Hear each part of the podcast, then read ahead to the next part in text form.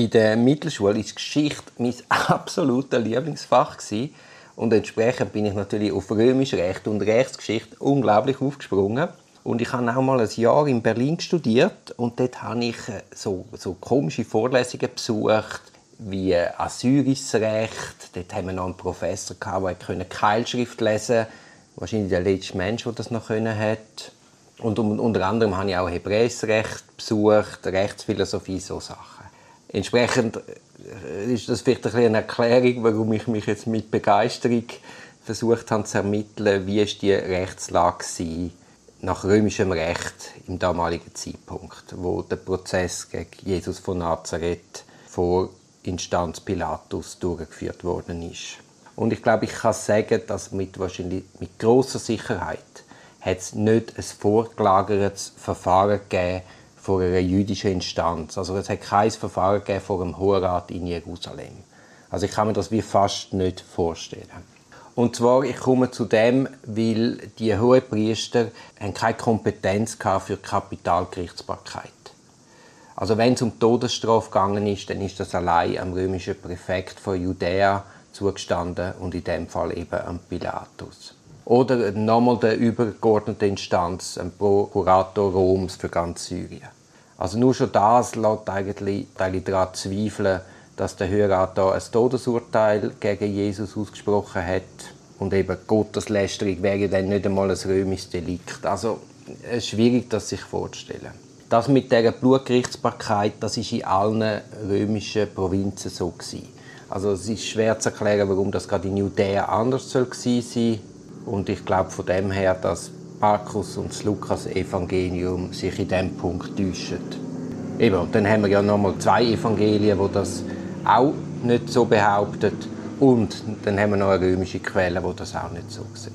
Jetzt, wie muss man sich den Prozess an sich vorstellen? Da hat man auch keine direkten Überlieferungen, aber man hat andere Prozesse zu ähnlichen Zeitpunkten in Judäa von römischen Instanzen. Und das muss man sich so vorstellen, dass die beschuldigte Person vorgeführt worden ist und dann unter Folter, das ist dazu mal Peitschenhieb verhört worden ist vom Pilatus. Und dann soll, jetzt sind wir wieder bei den Evangelien, dann soll der Pilatus Jesus gefragt haben, ob er der König der Juden sei. Und dann hat Jesus geantwortet, du sagst es. Jetzt, wie soll man die Antwort deuten? Also sagt Jesus, du sagst es und nicht ich. Also, was willst du? Oder stellt er nüchtern fest, ja genau, du sagst es ja. Wir haben hier eine Ironie und so eine Doppeldeutigkeit. Und ich, ich hasse es einmal, wenn heute oder wenn einmal bei mir in Fällen, in Einvernahmen Klienten in das abrutschen. Ich sage immer, hey, klar, einfach direkt sagen, was man zu sagen hat. Weil gerade nachher auf dem Papier, wenn alles Nonverbale verloren geht, kann das sehr falsch aufgefasst werden. Was man auch sagen muss, dass der Jesus im Übrigen zu den Fragen und von den Vorwürfen von Pilatus schwiegt. Also er macht keine Aussagen. Und wir haben das letzte Mal gehabt, eben gemäß zwei Evangelien, will dann der Pilatus wieder laufen lassen. So im Sinn, der Mann ist verrückt. Aber die jüdische Volksmenge hätte dann nach diesen zwei Evangelien verhindert und hätte die Todesstrafe gefordert. Das setzt ja voraus, dass der Pilatus Jesus für harmlos gehalten hat. Kurz drängt sich natürlich die Frage auf, wie ist das Verhalten von Jesus aus römischer Sicht einzuschätzen? Ist das wirklich harmlos gewesen? Also in dem Moment, wo Jesus Königswürde der Juden beansprucht, begeht er doch in den Augen der Römer einen Hochverrat. Also äh, in dem Moment, wo du sagst, ich bin König der Juden, liegt ja diese Rebellion gegen die römische Vormacht nicht mehr weit. Zumindest willst du die herrschende Ordnung stellst in Frage.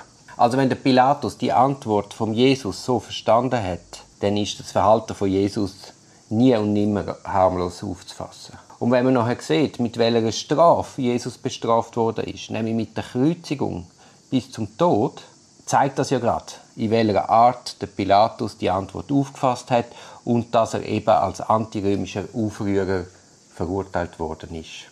Also er kommt die schlimmste Strafe über und die Hinrichtungsart zeigt, dass wie ein politisches Motiv muss Voraussetzung sein, damit er eben die Strafe bekommen hat. Und Jesus ist ja nicht allein hingerichtet worden, sondern noch mit zwei weiteren Männern. Und die sind in der Luther-Übersetzung werden die als Schächt bezeichnet. genaue Übersetzung von dem griechischen Begriff müsste eigentlich Räuber lauten. Was natürlich wieder die Frage aufwirft, was ist ein Räuber in diesem Kontext? Beim römischen Rechtsgelehrten Pomponius findet man den Begriff und der unterscheidet zwischen Finden Roms und Aufständischen, also wie zwei Kategorien.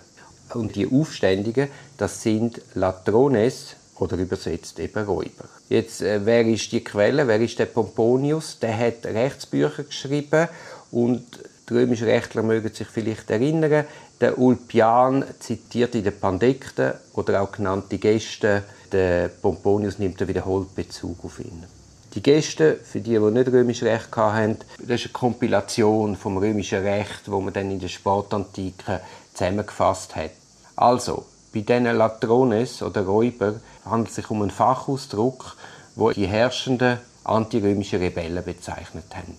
Und in dem Fall trifft die Finde von Rom, eben die Aufständischen, trifft natürlich die Vollhärte von der Militärpolitik und das ist eben Todesstrafe. Und ein förmliches Gerichtsverfahren hat kein antirömischer Rebell dürfen erwarten.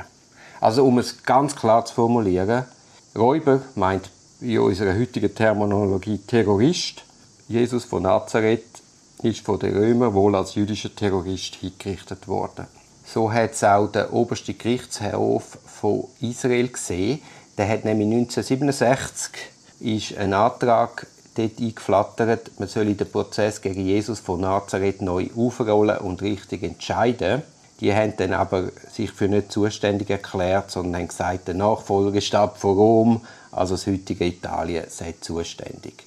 Also auch dort die Meinung, sind da nicht jüdische Instanzen bei, der, bei dem Todesurteil involviert gewesen, sondern das muss eine römische Instanz gewesen sein.